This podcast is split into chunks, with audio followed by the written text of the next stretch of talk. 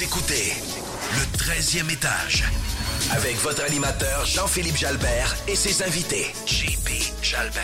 Chaque semaine, chaque semaine, on reçoit des entrepreneurs qui viennent nous parler de leur parcours et échanger sur des sujets qui les concernent. Le 13e étage, le podcast incontournable sur l'entrepreneuriat, la finance et l'immobilier au Québec. Le 13e étage, on va parler des vraies affaires.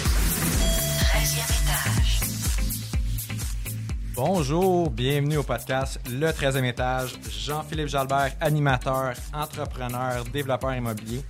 J'ai encore l'honneur d'animer avec Christiane aujourd'hui. Comment ça va, Christiane? Bonjour Jean-Philippe, ça va bien toi? Ça va super bien. Christiane, pour les gens qui n'auraient pas écouté les autres épisodes, qu'est-ce que tu fais dans la vie? Je suis planificatrice financière. Excellent. Aujourd'hui, avant de parler de nos invités, on va avoir une émission euh, riche en informations de toutes sortes. On va parler d'assurance collective, on va parler de conciliation travail-famille et de famille recomposée, qui est quand même un sujet euh, très pertinent dans, dans l'environnement d'entrepreneuriat. Qui est partagée par plein de gens. Euh, en effet. Puis euh, d'un sujet que j'aime beaucoup, puis c'est la première fois qu'on va en parler cette saison, de la relation avec l'argent. Euh, on va parler de ça avec Karine Labelle et Luc Hamelin, qui sont conseillers en sécurité financière. Comment ça va, Karine et Luc? Ça va bien, toi? Ça va super bien. Ça va super bien. En fait, euh, je suis vraiment excité de cette émission-là. Je pense qu'on va aborder des sujets qui sont, euh, qui sont vraiment intéressants. On en parler un petit peu avant, avant de, de commencer le tournage. Tout d'abord, pour les gens qui ne vous connaissent pas, qu'est-ce que vous faites dans la vie? Vas-y, Karine, je te laisse aller. Bien, comme tu l'as dit, on est conseiller en sécurité financière. Pour ma part, j'ai ce titre, Luc aussi. On est aussi représentant en épargne collective et Luc euh, fait euh, des assurances et des rentes collectives. Donc, on travaille en finance. Excellent. Est-ce que vous travaillez ensemble? Euh, on... c'est une super bonne question. On travaille Ouais. ensemble, mais on ne travaille pas ensemble. Dans le fond, on a des forces complémentaires. Euh, on a chacun notre cabinet de services financiers. Puis euh, en ce moment, bon, on est en train de structurer pour, euh, pour amener ça à un autre niveau pour que justement chaque personne utilise ses forces puis qu'on on soit complémentaires. Excellent. Puis, euh, ben, pour ceux qui se posent la question déjà, est-ce que vous êtes un couple dans la vie? Ben oui. Bon. On là, est un couple dans la vie, on est mariés. C'est juste qu'on s'est rencontrés. En fait, ça fait très longtemps qu'on se connaît. Ça fait plus de 20 ans qu'on se connaît. Puis, euh, on a bâti chacun nos carrières euh, de notre côté. On avait nos vies avant. Puis, euh, ben, là, on est ensemble maintenant. Fait qu'on essaie de bâtir quelque chose ensemble pour qu'on puisse, dans le fond, retransmettre à une génération future une super de belle business en santé. Super, c'est vraiment inspirant et intéressant. Puis là, pour les gens qui ne savent pas c'est quoi, le conseiller en sécurité financière, conseiller financier, c'est quoi ça mange en hiver? Parce que Christiane aussi, qui, qui est dans la même business que vous, euh, je pense que ça va être intéressant. J'ai goût de vous entendre là-dessus pour les gens qui ça leur dit rien. Là. Ben, écoute, on est, euh, on est un petit peu comme euh, votre médecin de famille, mais au niveau des finances. Euh, quand tu as un problème de santé ou tu veux aller voir qu'est-ce qui se passe, tu fais une rencontre annuelle, ben, le médecin de famille il va euh, regarder avec toi, il, il va apprendre à te connaître. Il va, euh, donc, nous, on y va au niveau financier, on y va au niveau objectif, au niveau c'est quoi les buts, les rêves de nos clients. Puis après ça, ben, on, on s'arrange pour travailler avec cette personne-là. Si elle veut travailler avec nous, bien sûr, là, ça, c'est, certain que ça prenne. euh, Ça aide habituellement. ben, ça l'aide qu'il y a une certaine complicité avec le client. Euh, puis moi, je suis une personne de. de- de- J'adore les gens. Fait que, pour moi, c'est ça qui me drive, aider les gens puis les amener à un, à un autre niveau. Fait que c'est un petit peu. euh, En résumé, c'est très, très vaste, mais c'est ça. Bien, si je peux rajouter, en fait, un conseiller financier, c'est un professionnel au même titre qu'un comptable ou un notaire. Donc, c'est, c'est, euh, ça ne remplace pas un comptable ni un notaire. C'est vraiment un autre professionnel qui a sa propre expertise. Euh, comme euh, disait Luc, effectivement, on va. notre travail, c'est de développer des relations avec des gens pour apprendre à les connaître, puis cibler où est-ce qu'ils sont aujourd'hui, où est-ce qu'ils veulent aller, puis comment qu'on va faire pour se rendre, créer des relations avec ces personnes-là, puis qu'on va les suivre au fil des années. Donc, c'est sûr, quand on rencontre un client, je pense que quand tu débutes dans le domaine, tu prends un peu tout ce qui passe, mais à un moment donné, avec les années, bien, tu développes une certaine expertise. Puis il faut qu'il y ait un match avec ton client. Tu sais, si ça ne fait pas avec ton client, puis il n'y a pas de, de chimie, bien, c'est mieux que tu ne fasses pas affaire avec lui parce que tu vas avoir à traiter avec lui pour les 20 prochaines années, par exemple. Je suis 100% d'accord. Puis la planification financière, c'est tellement un, pa- un partenariat entre le client, le conseiller ou le planificateur. C'est tellement important qu'il y ait une bonne connexion entre les deux parce que c'est un travail qui se fait en continu. C'est pas juste de rencontrer. euh, tu faisais l'analogie du médecin de famille. C'est pas juste une fois que tu vas voir ton médecin. Idéalement, tu vas le voir une fois par année pour euh, un bilan de santé. C'est la même chose pour ton conseiller. C'est un travail qui se fait en continu. Exact. Donc, on peut voir aussi le conseiller euh, financier comme un coach, un coach de tes finances. Je pense qu'aujourd'hui, euh, il n'y a personne qui n'a pas les moyens de ne pas avoir de conseiller financier. Tu sais, tout le monde a, des, investissements, une situation financière, a besoin d'un testament, a des enfants, une maison. Je pense que tu n'as pas les moyens de te passer de ça. Fait que c'est vraiment ça. Notre travail, c'est de trouver des stratégies, dans le fond, pour euh, que ce soit minimiser l'impôt du client, optimiser des successions, euh, s'assurer euh, que si jamais il arrivait quoi que ce soit dans l'entreprise, ben, qu'on puisse euh, maintenir l'entreprise. Fait que c'est optimiser des situations financières. Puis on est beaucoup aussi, on, on vient de le vivre avec la pandémie. Christiane, tu pourras euh, euh, me dire si tu es d'accord. On est des gestionnaires d'émotions. 100 Fait que, tu sais, On n'est pas psychologue, là. Presque. Mais- Presque, ouais, dire presque. Il est prouvé que les gens qui ont des conseillers financiers, pas quelqu'un qui change de conseiller à tous les deux ans, mais quelqu'un qui en a un qui développe sa relation avec lui ou elle, puis qui travaille dans le temps, mais cette personne-là va accumuler deux à trois fois plus d'actifs que la personne qui en a pas. Parce qu'il est coaché, puis il a un plan. 100 Puis la relation est tellement importante. Là. Tu sais, On le disait quand on a commencé parce que moi puis Karine, ben, Christiane aussi, ça fait très longtemps qu'on fait ça. Nous, moi, ça fait plus que 20 ans. là. Ça fait 23 vieux, ans, là, donc moi, je suis, je suis un vieux de la vieille. Euh, mais la relation est tellement importante. Quand on a commencé, on choisissait tout ce qui tombait parce que, bon, on commençait, il fallait, fallait se former, fallait- on apprenait dans sur le tas. Tu sais, dans n'importe quel domaine, quand tu commences, il faut que tu apprennes. Mais maintenant, la relation, c'est ce qui est le plus important. Parce que ton client, quand il t'appelle, c'est parce qu'il a confiance en toi. Moi, mes clients m'appellent pour tout. Tout ce qui touche à la finance. Puis des fois, je, je peux même pas, tu sais, je peux, je peux pas lui vendre sa voiture ou lui dire achète, loue, peu importe. Mais il va m'appeler pour savoir, Luc, dans ma situation à moi, qu'est-ce que je devrais faire? Parce que moi, je suis pas le mononcle qui a dit que ça ressemblait à ça. Parce que chaque, chaque situation, chaque cas est totalement différent l'un de l'autre. Donc, euh, c'est hyper important. On est comme euh, vraiment des références euh, importantes pour eux. Puis, euh, ben, c'est ça. C'est pas mal ça, un conseiller. Ben, en écoute, on pourrait en parler longtemps parce Ben, qu'écoute. je trouve euh, ça, euh, en, en fait, euh, je trouve que la définition est hallucinante. là. Même moi, euh, vous m'apprenez des choses comme, ah, crime, mais c'est vrai qu'ils font ça. Je pense que ça va, euh, ça va ouvrir un peu les horizons des gens que. Je pense que, en fait, j'ai le goût d'aller là tout de suite. On parle souvent de la, la business d'assurance, de, de conseil financier. Je pense qu'il y a encore un, un voile euh, brun là, par-dessus ce business-là. J'ai goût de peut-être vous entendre là-dessus tout de suite parce que je, je l'ai dans la tête puis je vais la donner. Puis j'en parle souvent avec Christiane. C'est une industrie qui est encore euh, très euh, poussiéreuse, je vais dire. Peut-être. Est-ce que, Comment Ouais. vous voyez ça de votre base? Si vous êtes quand même des jeunes entrepreneurs. ben, ça fait longtemps que vous êtes à carrière, mais pour moi, vous êtes encore bien jeune. Mhm. Fait que vous avez commencé bien, bien jeune, à 12 ans, je pense que Luc. J'ai commencé à ouais. 6 ans parce C'est que j'ai 23 ans, j'ai 29, ça fait 6 ans. Bon, j'ai un fils de 22, mais ça, on... Non, non, ça, mais ça compte pas. Oui, ça. on, on fait bien des blagues, mais tu sais, j'ai le goût de peut-être vous entendre un peu sur, sur votre vision de la business, un petit peu, euh, tu sais, puis peut-être briser ce- ce ce paradigme ou cette, vision-là de la business. Là. Ben, en fait, euh, notre, une de nos employées nous disait, nous disait cette semaine, tu sais, on, on parlait du, du podcast puis tout ça, tu sais, des sujets, puis elle nous disait, plusieurs personnes pensent qu'ils n'ont pas accès à ça, un conseiller financier. Ils n'ont pas accès. Parlez-en comment c'est accessible puis comment c'est important. Puis je pense que dans la vie, si tu penses qu'un conseiller financier, c'est juste de l'assurance vie, ben c'est parce que tu n'as pas rencontré de conseiller financier, tu as rencontré un vendeur d'assurance. Parce que la- l'assurance vie, c'est à la base de la sécurité financière. Fait si tu as juste parlé d'assurance, ben, c'est parce que tu as parlé rien que de la base. Tu n'as pas fait un plan financier, mais pas du tout. Fait que c'est- c'est beaucoup plus que ça. Tu es allé vraiment à ce que. Parce que malheureusement. Basic, là. Oui, c'est basic. Puis on s'entend que moi, quand j'ai commencé à 23 ans, mes chums, quand j'ai commencé dans ce domaine-là, je vous dirais pas les noms de comment je, faisais appeler, mais c'était pas valorisant. Tu es un si d'assurance. Puis là, même tes, même tes parents te regardent, puis ils font comme OK, t'es sérieux, tu vas aller là? là, ouais? Tu sais, mon père m'a avoué il n'y a pas très très longtemps que justement, il dit on comprenait pas comment tu faisais pour continuer parce que j'avais un jeune bébé. Puis on le sait tous, quand on commence, quand tu pars une entreprise, que ce soit dans l'immobilier, dans n'importe quel domaine, tu as du temps à mettre, tu as des efforts à mettre, tu as des risques financiers à prendre. Puis on l'a fait. Mais c'est ça. Mais notre job est tellement importante. Là. Les gens ont une mauvaise opinion. Puis avant, les gens n'étaient pas formés. C'était des anciens vendeurs qui allaient faire ça. T'sais, ils arrivaient dans le domaine à 50, 55 ans, ils avaient perdu leur job dans leur shop, puis ils se mettaient à vendre l'assurance. Mais C'était moins réglementé aussi. Écoutaient gens pas le client. il n'y avait pas d'études. puis il Exactement. pas, euh, c'est ça. Ça l'a beaucoup changé. puis je pense que c'est gé- générationnel. Ça, d'après moi, ça tend à disparaître. Là. Absolument. Mais je, crois- je crois aussi que euh, c'est un domaine qui, à une certaine époque, a dû travailler très, très fort pour se redorer. Puis je pense à il y a, une douzaine d'années, les histoires de Earl Jones, Vincent Lacroix et tout ça.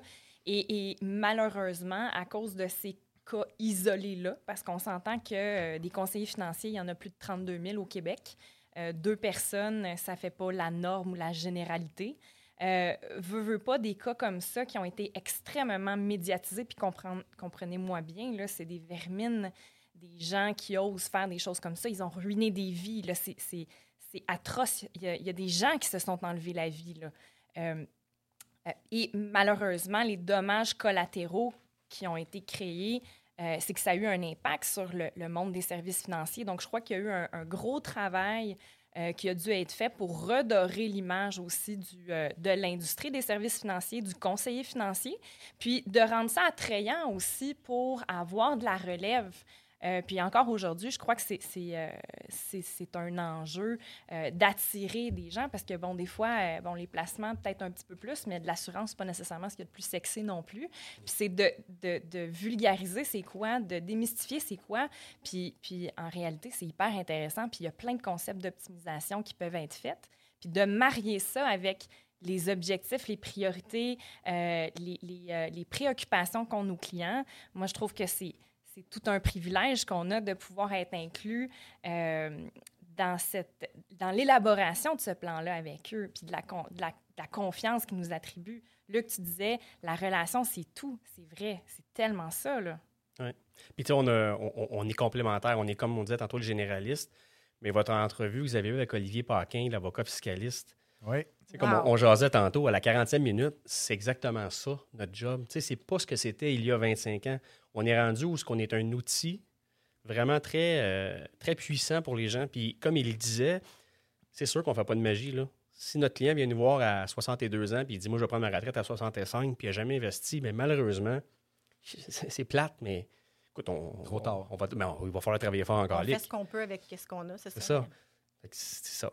C'est Notre, notre job, elle est vraiment importante. Puis pour peut-être finir avec ça, quand que j'ai commencé, tant que tu n'as pas amené quelqu'un à la retraite ou tu n'as pas réglé un décès, tu réalises pas réellement l'importance que tu as. Ou ces temps-ci, souvent, c'est au niveau de l'assurance maladie grave. Tu sais, les gens, ils ne les réalisent pas, mais une maladie, ça a un impact incroyable dans une vie. Puis quand tu vas porter le chèque à la personne, puis que tu vois dans ses yeux que, regarde, OK, je vais être capable de passer à travers la tempête parce que financièrement, ben, je, je vais, je vais y arriver. Je ne serai pas obligé de réhypothéquer, je ne serai pas obligé de recommencer à zéro. Ma retraite ne prend pas le bord. tu sais. On, est, on a un, rôle important dans la société.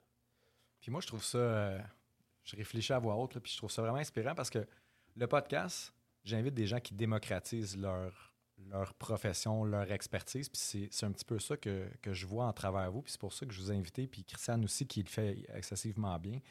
C'est de dire. euh, on entend beaucoup de choses. On, parlait on, a eu prêteurs privés, on a eu les fiscalistes, on, a différents autres invités qui vont, venir, puis. On a eu euh, Alexandre Galasso qui parlait de, marché dispensé, des choses qu'on ne parle pas vraiment, où le monde font comme Ah, ce monde-là, c'est des requins. Puis les conseils financiers, été en finance auparavant, puis on dirait que ça a toujours eu mauvaise presse. C'était comme dans les emplois. Le vendeur de char, tu avais conseiller financier. Puis avec ce que vous nous dites là, les gens qui nous écoutent font comme Hey, crime, euh, comment ça, j'ai pas ça, moi, tu sais? En fait, c'est. C'est un petit peu ça le but. Puis je trouve ça vraiment cool que de la manière dont vous l'apportez, de façon humaine, puis de, de parler des vraies affaires, puis de dire, gars, nous, là, on n'est pas juste là pour vendre l'assurance. Parce que les clients, là, Christian en parle souvent. Moi, mes clients, je veux les accompagner. Je veux les. Les clients, là, je ne suis pas une vendeuse, moi, là, je les accompagne dans leur processus. Ah, tu veux faire ça? Parfait, je vais t'aider. Qu'est-ce qu'on peut faire ensemble? Fait que, tu sais, ça, ça amène une perspective qui est clairement différente de la plupart euh, de la pour la plupart de la vision de c'est quoi ce job-là, puis cette profession-là. Ça peut inspirer des gens à venir dans votre carrière. Ça peut être- je trouve que c'est vraiment, vraiment, vraiment cool. Je m'en vais là-dessus. Puis j'ai goût de vous demander, en fait, comment ça a commencé pour vous? Vous avez commencé super jeune dans la carrière, il y a quelques années.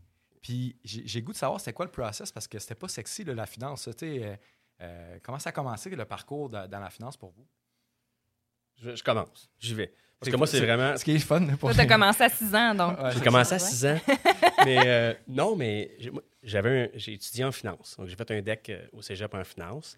quand j'ai terminé ça, euh, comme beaucoup de jeunes, j'étais un petit peu tanné de l'école. J'avais besoin un petit peu de sortir de tout ça.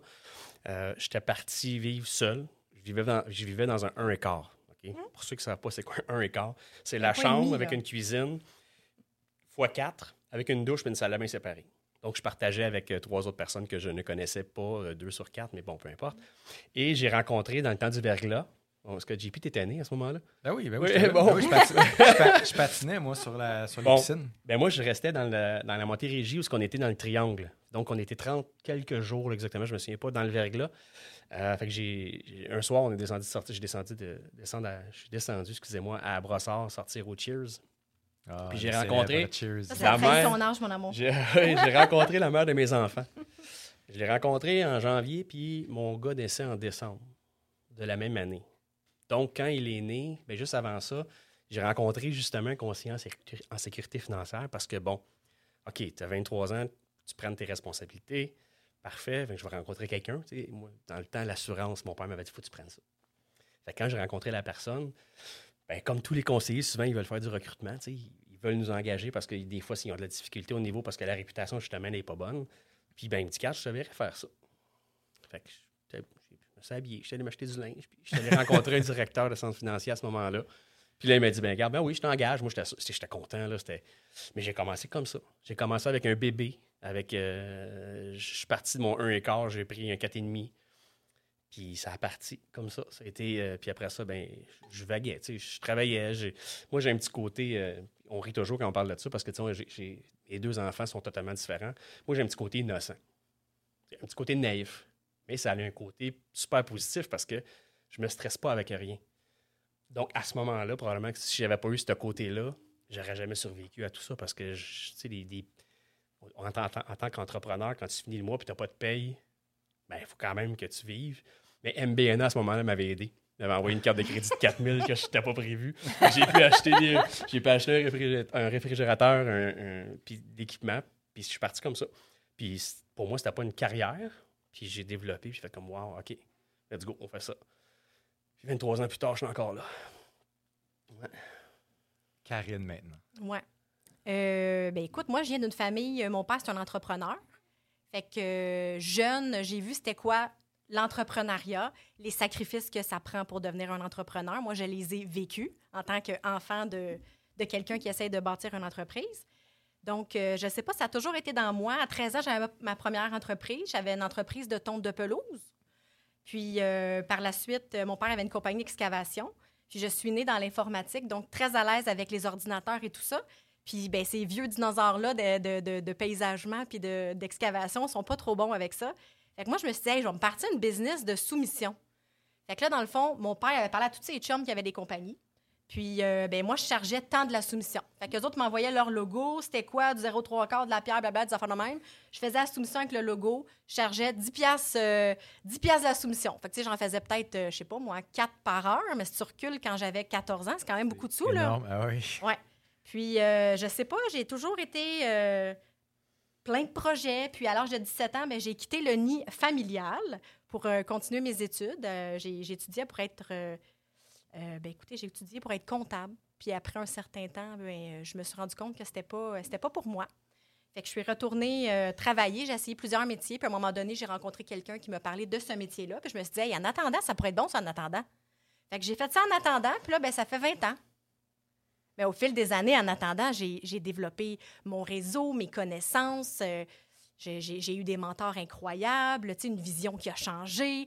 Puis je vous, tu sais, je vous dirais que peut-être euh, après 10 ans, j'ai compris que OK, ça peut vraiment être une business, puis c'est vraiment hot, là. C'est comme ça que j'ai commencé, ouais. Puis ce qui est cool dans notre domaine, puis Christiane va pouvoir le valider, Karine aussi, c'est qu'il faut toujours apprendre. On est toujours en train d'apprendre des nouvelles choses. Puis quelqu'un qui, quelqu'un qui, qui- qui a besoin de ça, moi j'ai besoin de, me- de ça. Tu sais, je me couche le soir puis j'ai pas appris. C'est une journée un petit peu perdue parce qu'à quelque part, on aime ça. Puis dans notre domaine, tu sais, si je recule à quand j'ai commencé, puis aujourd'hui, les connaissances que j'ai, c'est un Ben, monde. Là. C'est limité, là. C'est un domaine qui est en constante évolution, l'économie aussi, mais aussi les gens avec qui on travaille. Tu sais, on pourrait avoir 10 couples puis faire 10 planifs complètement différents parce que leur situation, leurs priorités, leurs objectifs, euh, leurs préoccupations sont toutes différentes. Puis c'est ça qui est cool. C'est de trouver le parfait mariage ou l'équilibre entre l'optimisation, les chiffres, euh, s'assurer qu'ils vont être corrects pour le futur, euh, qu'ils ont des bonnes bases d'assurance avec tous ces objectifs-là personnels et uniques à chaque individu. Puis moi, ce que j'aime, c'est que c'est justement cet aspect-là, c'est le côté créatif des finances, si on veut, et humain. Exact. Puis euh, de travailler avec les gens. Puis je l'ai dit tantôt, peut-être je me répète, puis peut-être c'est super quétaine, mais c'est vrai, on est tellement privilégiés de faire partie, d'être complice avec euh, les gens dans l'élaboration de leur plan financier. Puis moi, j'essaie de me ramener à ça tous les jours, puis de pas oublier que que- qu'on est très chanceux. Puis je pense, puis je vous connais parce que Luc et Karine sont des amis dans la vie. Euh, donc, je sais comment vous travaillez, puis c'est quoi votre approche, puis on travaille extrêmement fort pour, pour rendre honneur à cette confiance-là qui nous est attribuée de la part des clients. puis comme tu disais, Christiane, ce qui est le fun avec les clients, c'est que souvent, c'est pas les gens qui ont aucun intérêt envers les finances. C'est souvent des gens qui ont un intérêt, qui sont quand même assez bons. Mais nous, on est là pour les aide, pour maximise vraiment à, à atteindre leurs objectifs. à- Puis moi, je suis un gars qui adore la vie. Quand je rencontre un client, je veux pas l'empêcher de vivre au jour le jour. Là. Exact. Notre job, c'est un équilibre. C'est exactement, Christiane, c'est de les amener à, à avoir une belle retraite, mais puis en plus de pouvoir profiter de la vie. Puis quand tu maximises tout ce qu'ils ont, des fois, c'est fou ce qu'on est capable d'aller chercher comme argent. Ils s'en rendent pas compte. Puis tu sors de là, puis ils sont comme, wow, OK, j'aurais donc dû bien avant, comme notre adjointe Marie-Josée a dit. Ouais. Karine, tu avais marqué quelque chose de super intéressant dans ta, dans ta fiche au niveau de la liberté financière. Puis, je pense que, ça rejoint ce que tu dis, Luc, notre job, c'est de s'assurer, c'est pas juste d'encourager nos clients à pelleter de l'argent pour le futur puis qu'ils aient une belle retraite, c'est de s'assurer qu'ils aient une liberté financière à toutes les étapes de la vie. Oui, c'est tellement important. Tout le monde est sûr. Ouais, on euh, est, tout le monde est écoute, comme- on Ah ouais, oui, oui, oui. ben oui, mais non, non, tout à fait. Mais euh, avant d'aller dans, dans les, les conseils, puis dans le fond, les, les enjeux, tout ça, moi, j'ai une question. Puis là, en fait, tu n'es pas, euh, t'es pas stagé, mais on y va pour vrai. Vous êtes deux femmes. L'industrie de la finance, c'est. c'est, euh, ben, pas Luc, là, je suis désolé. Luc n'est pas, pas une femme, mais je parle de Karine Ben oui, évidemment. Puis, euh, j'ai goût de vous demander, est-ce qu'il y a eu des obstacles? En- en- on parle souvent de- du rôle de la femme en affaires, puis ci, puis ça, en, en finance, en immobilier. J'ai goût, de- j'ai goût de vous entendre. Vous, êtes deux femmes à succès. Est-ce que vous avez vécu ça, vous, dans vos carrières respectives, ou peut-être c'était plus difficile euh, de l'image, de, de- J'ai goût de vous... Je sais que c'est un sujet que, que vous... euh, vous Tu veux tu répondre ou en premier ou. euh, Ben, Vas-y. Écoute, moi, là, j'ai commencé ma carrière très jeune. Fait que c'est sûr qu'au niveau ben, d'être une femme, c'était pas d'être une femme, mais c'était plus le manque d'expérience étant très jeune. T'avais quel âge quand t'as commencé? Euh, 20 ans? OK. Ouais, 20 ans. Moi, j'avais 22 et demi. C'est ça. Genre Ouais. peut-être même 19, là. En tout cas, 19-20, là. Jeune. Ouais. Euh, des obstacles. Bien, c'est sûr qu'on. Je veux dire. C'est très difficile d'être une femme d'affaires dans un monde d'hommes, moi, je trouve. C'est sûr que ça tend à changer, mais c'est Mhm. encore comme ça. Pourquoi? Ben, je sais pas, ça doit être les vieux paradigmes euh, qui, qui, qui reviennent. Aucune idée. Je. Mm. Co- Comme Karine, moi aussi, j'ai j'ai jamais ressenti que le fait que je sois une femme, me, me- me- moi, c'était comme Karine, c'était l'ange des fois qui euh, peut-être me, me rendait ça un petit peu plus difficile, juste de, de, de gagner la confiance des gens au niveau de, de l'expérience. Bon, est-ce est-ce qu'elle a les connaissances pour pouvoir euh, bien m'accompagner dans mes objectifs et tout ça? malgré son jeune âge, puis malgré peut-être le, le manque d'expérience.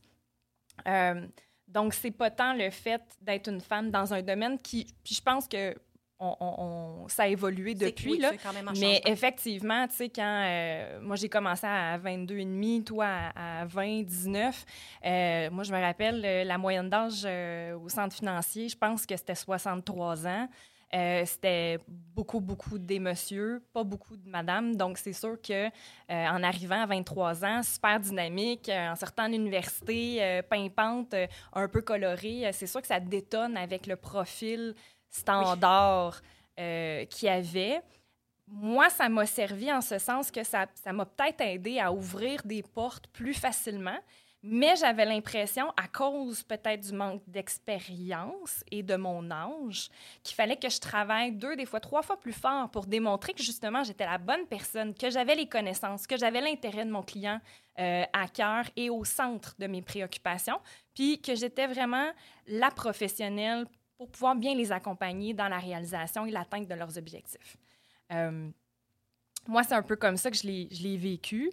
Euh, mais je pense que les clients maintenant, euh, peu importe le, le genre, ils s'en foutent que tu sois un homme, une femme ou une personne non définie, que tu sois Oui, oui. blanc, noir, jaune, mauve. Ce qu'ils veulent, c'est un professionnel qui est compétent, qui a les bonnes connaissances, qui va être humain, qui va être réceptif, qui va écouter son client et qui va, en qui il va avoir confiance. Ils veulent une Ça, relation. Exact, ils veulent une relation. Puis ça, c'est exponentiellement plus important que ton genre. Ils veulent quelqu'un en qui ils peuvent avoir confiance. Exact. Ouais. Je ferais le, le bruit de drop de mic. On, ils sont accrochés. Là, Je mais... bas, attends. Ah, exact. Mais en fait, je pose la question parce que, je- tu sais, il y a des gens qui, on dirait que, tu sais, je parle souvent de, de victimisation, puis, ah, mais là, les femmes, tu sais, je posais la question parce que j'avais le goût de vous entendre, puis de ce que je comprends, toi, tu dis que tu le, Ben écoute, je tu l'ai pas, vécu. mais pas Ben, vécu. Mais c'était Peut-être dans mais mon jeune âge, Ouais, là, c'est tu sais, ça. mais aujourd'hui, c'est plus d'actualité vraiment. Là. Je, je ne vis pas ça dans le day-to-day. Non. Une fois de temps en temps, tu vas avoir un petit jaloux, euh, peut-être dans l'industrie, tu sais, euh, qui va dire Bon, c'est ça, elle a du succès parce qu'elle porte des petites robes tête Baker, puis elle a les yeux verts, puis on sait bien, c'est pour ça qu'elle qu'elle- qu'elle- qu'elle a du succès et tout ça. Mais dans les faits, je pense que c'est juste euh, de, la, de la jalousie. euh, Ben, Je pense que c'est par rapport au sexe, parce que moi, j'ai de la jalousie pour des gens parce que euh, j'ai dit ça, puis j'ai dit ci, puis j'ai, tu sais. Je regarde Luc tantôt qui faisait des sourires. J'ai goût de t'entendre là-dessus, peut-être euh, rapidement. là, Non, mais je pensais justement à ce qu'elle Ouais. disait. Moi, je pense que c'est plus. Il, il doit, vous devez avoir eu des préjugés au niveau des hommes plus matures parce que vous êtes deux belles femmes. Puis à quelque part, tu sais, on s'entend, il y a du monde qui sont assez. Irrespectueux, je veux dire. Il y a des Colons. mots. Merci, c'est Ah exactement ouais, le mot que j'avais. Exactement mais- le mot que j'avais, mais j'ai- On parle des vraies affaires. On parle des vraies affaires, donc il y a, des colons. Des estis de colons. C'est sûr que ça- vous devez l'avoir vécu un petit peu, veux, veux pas ça. Parce Oui, que, mais on sait- je sais pas si ça se raconte, mais oui, ben oui, c'est arrivé. Mais plus Non, mais, maintenant. OK. Je pense qu'on l'image qu'on qu'on dégage, qu'est-ce qu'on dégage, il n'y a pas place à ça. D'après moi, on les repousse. Que t'en penses? Ouais, je Oh, ouais, non, non, ça, ça vient pas là. Ça pose pas. Ben, merci pour, euh, pour ça, les femmes. Je, je trouve ça vraiment cool. Puis en fait, j'avais le goût d'en parler. Puis, puis euh, on a eu un autre épisode avec, euh, avec Mac euh, Mbaye, qui, qui est une personne noire africaine. Puis je voulais pas en parler de ça. Puis on a parlé finalement. Puis ça a donné un, super bon segment. Puis encore une fois, j'hésitais à poser la question. Puis je trouve que ça a donné un bon segment. Puis ça peut encourager les femmes qui se disent Ah, ben là, tu sais, si, non, allez-y. tu sais, Puis comme Christian avait dit, moi aussi, là, je suis de même. Tu sais, je m'en fous la couleur, qu'est-ce que tu fais dans la vie, c'est quoi ton sexe, que- si tu joues au golf ou tu joues à d'autres choses. Moi, je veux que tu sois compétent. Es-tu bon? C'est la compétence. Puis le reste, je m'en fous complètement. J'espère que dans 20 ans, on n'aura plus cette Ah. conversation-là. Parce que je trouve, je trouve ça triste qu'on soit encore en train de parler de ça parce que, à cause, si on en parle, c'est parce qu'il y a des gens qui ont encore cette. Ouais. C'est c'est vraiment ça, c'est vraiment Mais des ils vont disparaître, là, colons. J'espère qu'ils Ils vont, vont disparaître. Non, mais les générations vont, Ah tu sais, ouais. je veux dire. Mais en fait, c'est, ce que j'ai dit dans l'autre épisode. J'ai dit, ça me choque euh, des fois de parler de ça, puis je, l'avais mis en comparaison avec la journée de la femme ou la Saint-Valentin. Je dis, tu sais, pour moi, la journée de la femme, ça devrait pas in- exister parce que pourquoi une journée pour la femme La journée de la femme, ça devrait être à chaque jour? Pourquoi y a-t-il une journée pour l'homme, tu sais? Non, mais Chris, euh, ça devrait être la même chose pour les femmes.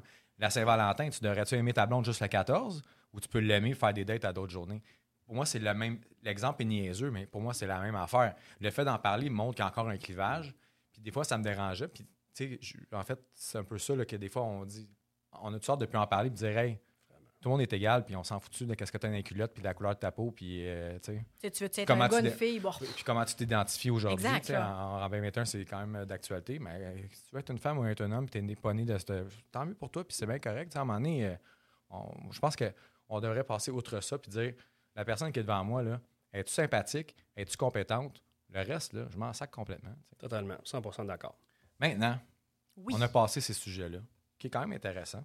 On va, euh, on va aller dans les, les enjeux que vous avez vécus. Ka- Karine, tu en as parlé un petit peu. Euh, je vais commencer avec toi parce que les femmes d'abord. Euh, c'est quoi les enjeux que tu as vécus, les, ou les échecs, ou les, les difficultés que tu as vécues dans, ton, dans ta carrière d'entrepreneuse? Je dirais que mon plus grand enjeu, d'après moi, il y a des gens qui vont se reconnaître. Mon plus grand enjeu, c'est moi-même. c'est ma tête. Ouais. Fait qu'il faut que je deal avec ça tous les jours. Tu veux dire, au Euh, niveau de, de la délégation, parce que je te connais Non. aussi, tu es une personne qui s'implique énormément. Euh, tu fais bien les choses, tu prends le temps, tu es, hyper appliquée et, et minutieuse dans ce que tu fais. Est-ce que c'est parce que des fois, justement, tu trouves que tu en fais trop? Non, quand je veux dire, mettons, moi-même, c'est. euh, tu sais, plus maintenant, OK? Parce que, tu sais, il y a un certain travail, puis je veux dire, ça fait longtemps, là, on est en affaires, ça fait quelques années, on a fait de la croissance, puis je veux dire, tu grandis, tu évolues, puis tu apprends des choses.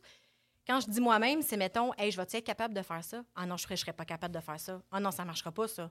Hey, là, ça va-tu marcher? Tu sais, de toujours se poser des questions, de se remettre en question, c'est-tu correct? Qu'est-ce que je fais? Mais ça, je pense que c'est juste l'expérience puis le temps qui peut faire que ça passe. Ça, puis du bon coaching, là. Ouais. Euh, mon perfectionnisme, ça, en fait, je suis une personne qui est assez contrôlante. Puis ça, c'est mon perfectionnisme, dans le fond, qui apporte un grand besoin de contrôle. Puis euh, j'ai de la difficulté à déléguer parce que j'aime ça que c'est fait à ma façon, parce que moi, je le fais bien. Ça fait 20 ans que je le fais, tu comprends? On est tous de même, en fait. on est tous là, on s'en regarde pour faire comme moi, moi aussi un peu. Non, Mais non, mais... Tu sais, quand tu commences, mettons, en affaires, là, t'es comme la secrétaire, t'es le comptable, t'es lui qui fait la... tu fais tout. Fait que tu deviens comme que tu connais tout. Puis à un moment donné, ben ça grossit, puis tu dois engager des gens pour t'aider parce que tu peux plus tout faire. Tu aujourd'hui, je- je peux plus répondre à des courriels, j'ai pas le temps. Pas parce que ça me tente pas ou que je suis donc bien fine ou quoi que ce soit. C'est parce que mon temps, moi, où est-ce que c'est, où est-ce que je dois être, c'est en train de faire des solutions en train de livrer quelque chose à un client. Fait il faut déléguer. Ça se peut qu'il n'y a jamais personne qui va le faire comme si c'était moi qui le ferais, mais il faut que tu acceptes ça puis que tu apprennes à vivre avec ça, je pense. Non, tout à fait. Puis dans les enjeux en, en lien avec ça, c'est aussi le fait que moi, j'ai toujours été euh, quelqu'un que le peuple, peu importe qui, tout le monde a le droit au même service. Tu sais, si la personne, est- elle existe, elle est respectueuse envers toi, elle a le droit au même service. Puis maintenant, on, on commence un petit peu à, à- à mettre des, paramètres dans la clientèle qu'on va aller chercher ou. Parce que c'est pas parce que je veux pas, puis pour vrai, pour moi, c'est un, un, un dé- dé- un défi, excusez, parce que ça me fait un peu chier. J'aimerais pouvoir m'occuper de tout le monde. Mais maintenant, avec les exigences qu'on a au niveau de l'AMF, tu sais, qui, a, qui a fait que, là, 12, 13, 15 ans, on a eu des, des, des Lacroix de ce monde qui ont, qui ont été euh, dégueulasses pour notre, euh, notre industrie. Euh, je suis obligé maintenant de, de- de- de- avec tout ce qu'il y a à faire, je suis obligé de dire, bon, mais OK, là, j'ai une adjointe qui s'occupe de, du, du côté euh, assurance, j'ai une adjointe qui est du côté investissement, j'ai délégué au niveau collectif parce que c'était une, rendu une charge trop élevée. Je peux plus prendre tout le monde. Puis pour moi, ça, c'est un enjeu. De segmenter ton portefeuille. en fait, Malheureusement, tu sais, oui. gars, je dois m'a- m'appliquer peut-être à mes clients peut-être plus AB, puis des clients, à un moment donné, je dois, je peux pas être partout en même temps. Puis en fait, c'est de l'optimisation d'un peu de ton temps aussi. Là. Puis, tu sais, on, on parlait de, des relations humaines, c'est parce qu'on s'attache aussi à ce monde-là, là, Vraiment. Puis, à un moment donné, ça devient difficile, de, surtout quand on dit, hey, moi, je m'engage à m'occuper de toi, là. Puis, de prendre soin de tes finances, puis de ta santé financière, puis qu'à un moment donné, tu dois. Tu es dans une position où tu es obligé de dire, ben c'est un autre membre de mon équipe qui va s'occuper de vous. Puis, fait que ça, je- c'est des fois, c'est crève-cœur. Que grossir, ça l'apporte aussi des. Justement, on a, on a des dépenses. Veux, veux pas, on est en affaires. Fait que c'est des dépenses euh, d'employés, des dépenses de local, de formation, de plein de dépenses. Fait qu'on doit choisir nos mandats parce qu'il y a des mandats, malheureusement, la personne est très, très, très gentille, mais c'est pas, pas dire pas rentable pour le cabinet, mais je veux dire, ça va me coûter de l'argent prendre le client. Alors, est-ce que je vais lui rendre service à ce client-là? Parce que dans le fond, je pourrais pas m'en occuper? Fait que c'est faire des choix déchirants comme ça, mais à un moment donné, on n'a pas le choix. Ben, c'est une décision d'affaires à un moment Oui, donné aussi. c'est- des euh, affaires. si tu m'en mettons, on parlait de- de- d'excavation. si le gars il dit viens faire un trou avec ta- t'appelles, puis il faut t'amener tout ton équipement, puis moi je veux payer 100$, pièces ben, je n'irai pas. Ça vaut, tu comprends-tu, ça ne marche pas. C'est la même chose à un moment donné. Il y a une efficience aussi au niveau de, au niveau de la structure financière où à un moment donné, on, on est là quand même pour faire de l'argent, mais tu sais, à un moment donné, il faut faire des décisions aussi rationnelles, puis dire ben, malheureusement, il faut faire la cote, il faut, faut, faut faire la ligne entre les deux. Puis... Que- Oui, vas-y. Non, mais faire de l'argent, c'est une chose, mais je veux dire, il faut que ça soit. Tu sais, tu veux pas en perdre non plus. là. Exactement. C'est ça. Exactement. Puis on a tellement cet enjeu-là de ne pas vouloir déplaire à nos clients qu'on a qu'on chuchote depuis toujours. Ben c'est pour ça qu'on voit beaucoup des gens maintenant s'associer, créer des, des partenariats. Tu sais, moi, mon gars est à l'université parce qu'il veut faire ça. C'est pas vrai qu'il va faire ça en arrivant euh, avec un, un DEP en vente parce que maintenant, ça prend des connaissances. Mais il est à l'université pour ça, parce qu'on veut le rajouter à l'équipe, parce qu'éventuellement, il va pouvoir faire les clients comme nous, on a fait au début. Il va pouvoir apprendre en faisant des clients qui sont plus euh, à la base. Puis éventuellement, il va, va progresser. Puis nous, on va partir, puis il va prendre la, la- la place. Puis après ça, il va avoir. un- Tu sais, c'est. Moi, je- quand je parle à mon client qui a 40 ans, puis qui me dit, va-tu être là encore dans 10 ans, ben, je- quand ça fait déjà 23 ans que je suis là, donc je pense que je devrais être là. Je peux pas, je peux pas dire que je ne mourrai pas. Il n'y a pas de garantie là-dessus. Là. Il n'y a pas de garantie. Sauf que ce que je suis en train de bâtir, c'est une équipe. Puis mon objectif, c'est ben, que quand moi je vais partir, si un jour je pars parce que j'adore ce que je fais, on est passionné, ben, il va y avoir quelqu'un qui va prendre ma place. Fait que tes petits-enfants aussi vont être. Fait que, tu sais, nous, on, on veut vraiment être là, présent pour le client, puis aujourd'hui, puis dans 100 ans, si on, on peut. Euh, En fait, c'est cool parce que tu intègres la relève dans ta business aussi, ton, ton, Ben, ton gars. Puis... Oui, puis ça revient à ce que Karine disait tantôt, tu sais, d'avoir, de léguer euh, un bateau, les vents dans les voiles, puis qui, Mhm. qui est en bonne santé. Là. Mais Ça prouve aussi à quel point on aime nos clients, tu sais. Si, si Ouais. je me foutais de mes clients, là, je vends mon cabinet, c'est terminé. là. Mais moi, je veux m'assurer que quand je vais partir, il y a quelqu'un de solide qui va être là pour s'en occuper de mes clients puis continuer la qualité du travail, tu sais. C'est pas le cas de tous les conseillers, je pense aussi. Ben, c'est pas tout le monde. Bah, Non, mais ils sont pas invités ici. Non, c'est ça, on les pour connaît ça. pas. Mais il y a une épuration qui se fait aussi. Oui, une. Ben, au Oui, podcast oui, oui. aussi, là, tu sais, écoute, euh, Mais on s'entend qu'avec maintenant, tout ce qu'il y a comme exigence, tous les, les conseillers qui ne se formaient pas, puis qui ne faisaient rien à la maison, il y a plein de mécanismes maintenant qui sont faits qu'ils vont disparaître, ils n'auront pas le choix, ils vont vendre. Puis qui va acheter? Ben, c'est des gens qui sont proactifs, qui, qui continuent à se former, qui ont des connaissances, puis qui veulent. ah, tout à fait. Ça va dans la bonne direction dans notre carrière, vraiment. Ben non, puis je vois ça. Puis, tu sais, en fait, à- de vous avoir au show permet de justement, comme je l'ai dit tantôt, de démocratiser, de dire, gars, il y a des bonnes personnes dans ces carrières, des personnes qui s'intéressent vraiment aux gens, qui sont là pour les bonnes raisons, puis qui ont un vrai why. Puis, le but, c'est d'aider les gens. Tu en as parlé, puis moi, c'est mon why, c'est que ça me touche quand tu dis ça. Moi, le but, c'est ce podcast-là, on fait pas d'argent avec ça. On couvre à, à nos coûts, on veut payer les équipes, mais le but, c'est de donner aux gens, puis de les aider à pas faire les erreurs que on a tous faites. Puis, l'entrepreneuriat, c'est pas une ligne droite, c'est- c'est un méchant zigzag. Là.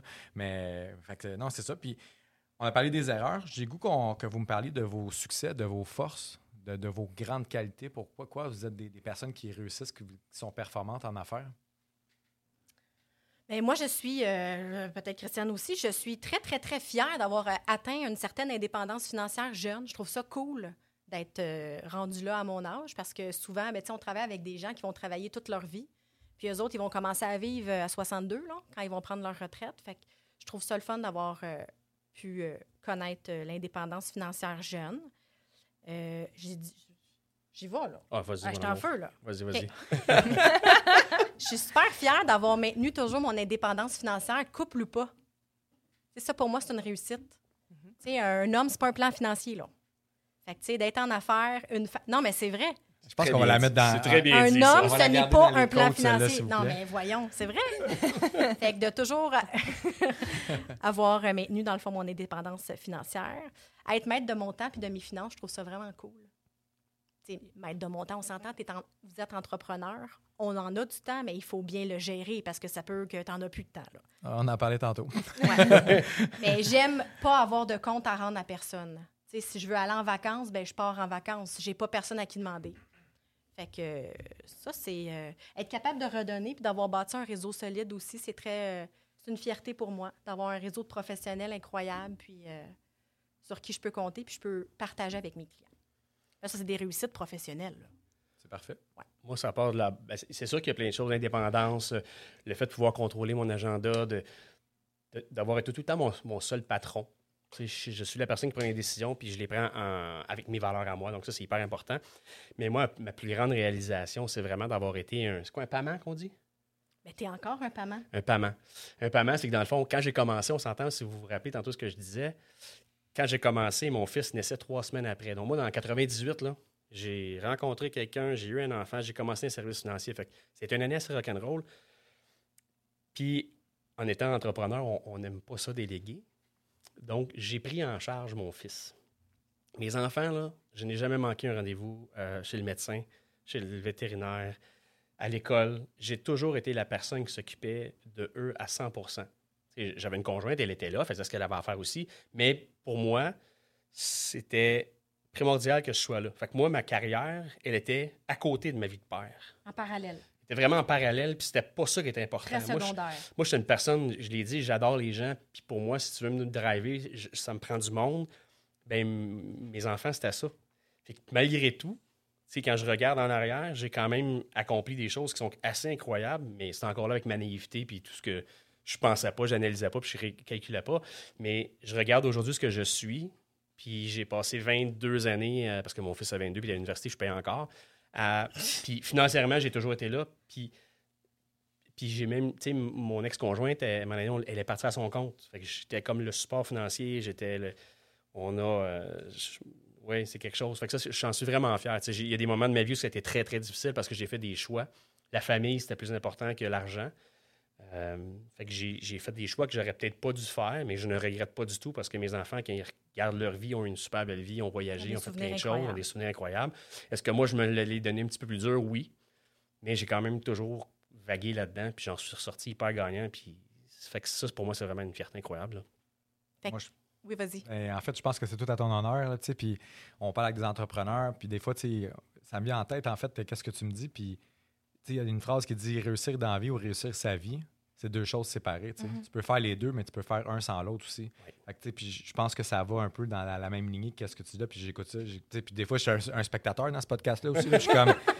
c'est malade. tu sais, Puis je trouve ça vraiment. En fait, c'est inspirant. Puis je trouve ça. C'est tout à ton honneur. C'est. ça peut véhiculer ce genre de valeur-là aux gens qui nous écoutent. Puis je trouve ça vraiment, vraiment cool. Félicitations. Ah, là, merci, le nom Paman. C'est C'est un papa puis une maman. Vraiment. On C'est- devrait Il faire y, copyright il y a là-dessus. des gens qui ont créé ce nom-là pour Ouais, moi. pour toi. J'espérais que vous, vous donniez la définition de paiement parce Oui. que j'avais jamais entendu ça. Puis là, ça comme, je existe suis pas, là. la seule nounoune qui sait pas Non, ce non, que Non, ça non, n'existe non, pas. OK, OK. C'est Ah pa- non, papa, maman Moi aussi, j'ai fait comme si. euh, Comme si on le savait, mais ah, non, non, euh, non, c'est- non, non, mais ben, c'est bon. c'est ça n'existe pas. Un c'est Un Paman, ouais. Qu'il fait les deux. Ouais. C'est très cool. C'est pas pire. En finissant, avant d'aller à la pause, euh, Karine, je sais que tu m'as préparé des belles choses. J'ai goût de vous entendre sur les caractéristiques nécessaires pour être un bon entrepreneur, un bon chef d'entreprise, puis les conseils que vous donneriez à quelqu'un aujourd'hui, que ce soit à, à Luc, à ou à, des, jeunes qui veulent commencer soit dans la carrière de la finance, soit en entreprise. Fais donc, fais donc ça. Moi, il y a des affaires que je n'ai pas faites là-dedans. Puis, que Karine, je sais que tu avais quelques. Ah, moi, j'ai une liste de conseils, là, à la Ben, relève. Ben, je t'écoute. Puis après ça, là, que tu pourras y aller si tu veux. Il n'en restera pas beaucoup. Ben, Parce que parce on les a travaillés ensemble, puis c'est- c'est exactement pas mal ce vers quoi. Ben, euh, ouais, J'aurais aimé ça que quelqu'un me, me, me dise ça, en fait. Euh, Il y en a un que j'ai pas écrit là-dedans qui vient de me venir en tête. C'est d'être coachable. L'attitude, C'est important d'être coachable. Parce que si t'es pas coachable, là, euh, on peut pas t'aider. tout à fait. Euh, ben, quand tu, en fait, pour partir en affaires, c'est sûr, ça prend une certaine force de caractère, ça prend une vision, ça prend de la discipline, de la persévérance. Faut pas que tu t'arrêtes à qu'est-ce que le monde euh, pense. J'écoutais le podcast de, je pense, c'est Guillaume. Oui. Tu sais, qui disait qu'il parlait, là, euh, mon oncle a dit ça pour l'immobilier, puis un autre, ben, tu sais, c'est ça. Quand tu as une idée, puis toi, tu crois à ton idée, c'est ça qui est important. Les autres, ce qu'ils pensent, ben, ils ont le droit, mais toi, tu sais où tu t'en vas. Euh, garde un style de vie simple.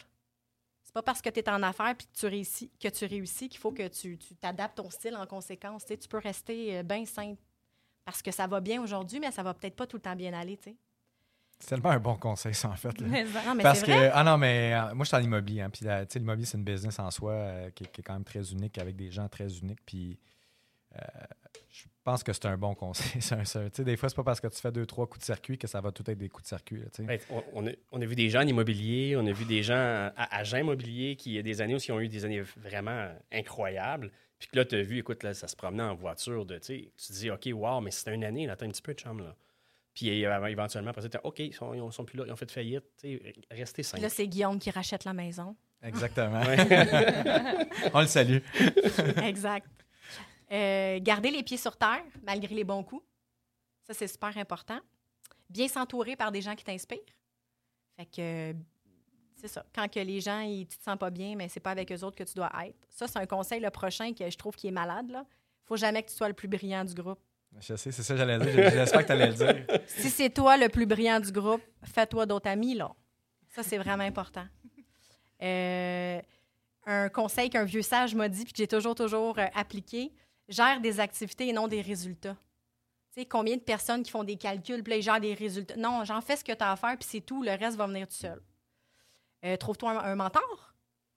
Fait que trouve un, un mentor, parle avec lui, échange, écoute-le. Respecte les règles, les règles du jeu, les règles de ton industrie. respecte tes confrères et tes consoeurs de travail parce que de la job, il y en a pour tout le monde. Fait que c'est pas parce qu'il y a quelqu'un d'autre qui a fait la job que c'est pas bon. Ça se peut que quelqu'un d'autre a fait la job puis c'est une méchante bonne job. Va-t'en. Trouve-en un autre. Qu'est-ce que t'en penses, Christiane? Ah, 100% Honnêtement, je pense que euh, on va, on va prendre ma job d'animation, Karine. Je viens de perdre ma job, moi. Non, ben, Ah, ben, moi, là-dessus, sur ce point-là, là, quand je rentrais chez un client, parce que, tu sais, bon, Saint-Jean-sur-Richelieu, ce que je viens, c'est pas hyper grand. Quand je rentrais chez un client, je m'en ai toujours fait affaire avec qui, tu sais. S'il me nommait la personne par son prénom et son nom de famille, je disais, regarde, tu es sûrement bien servi parce que, à quelque part, sinon, la personne ne connaît pas c'est qui, tu avec qui tu fais affaire. Je sais pas. Oh boy. Sais pas, là, la relation n'est pas super forte. Donc, euh, J'ai, euh, je parle aussi formation, formation, formation. On n'arrête jamais de se former. Là, euh, à chaque jour, je peux lire une heure, deux heures, trois, jours, euh, trois, trois heures. On, on fait des formations continues. On n'arrête pas de se former parce que l'économie, l'industrie, c'est toujours en changement. Fait faut que tu sois up-to-date là, parce qu'on sert des clients. oui, on a des clients, monsieur, madame, tout le monde, mais maintenant, on est plus spécialisé dans un, dans un autre genre de clientèle qu'il faut que tu sois on top of the game parce que sinon, il y en a d'autres qui le sont. Là. Euh, ça, c'est un autre conseil très important au lieu de t'acheter du beau linge puis un, gros char, investis donc du cash sur toi, sur ta croissance personnelle, des formations, parce que tu es le plus gros asset de ta propre vie. Parce que ça, il n'y a personne qui va te l'enlever. Ta, ta maison, ton linge, tout ce qu'il y a de beau, c'est tout éphémère, ça. Ça peut partir, ça peut venir, mais si ta vie est basée là-dessus, elle n'est pas basée sur grand-chose. Fait qu'il faut t'investir dans toi, parce que ce que tu as à l'intérieur de toi, il n'y a personne qui va te l'enlever. Euh, c'est beau, hein? allez-vous pleurer? Non? Non, mais en fait, euh, j'ai juste rien à dire là-dessus. Ça dit tout. là. En fait, c'est. Mais c'est drôle que tu parles de ça. Je, je peux peut-être com- commenter un peu là-dessus. C'est que euh, on en parlait avant. puis, tu sais, On parlait de richesse, on est des gens en finance, on est des gens qui réussissent bien, qui ont une indépendance financière, qui ont une liberté financière.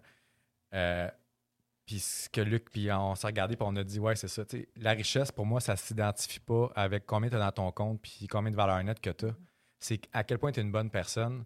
Puis, puis malheureusement, euh, puis j'avais déjà quelqu'un qui me dit ça, je ne me rappelle plus qui, là, mais il m'avait dit l'argent est un stimulateur de ta personnalité.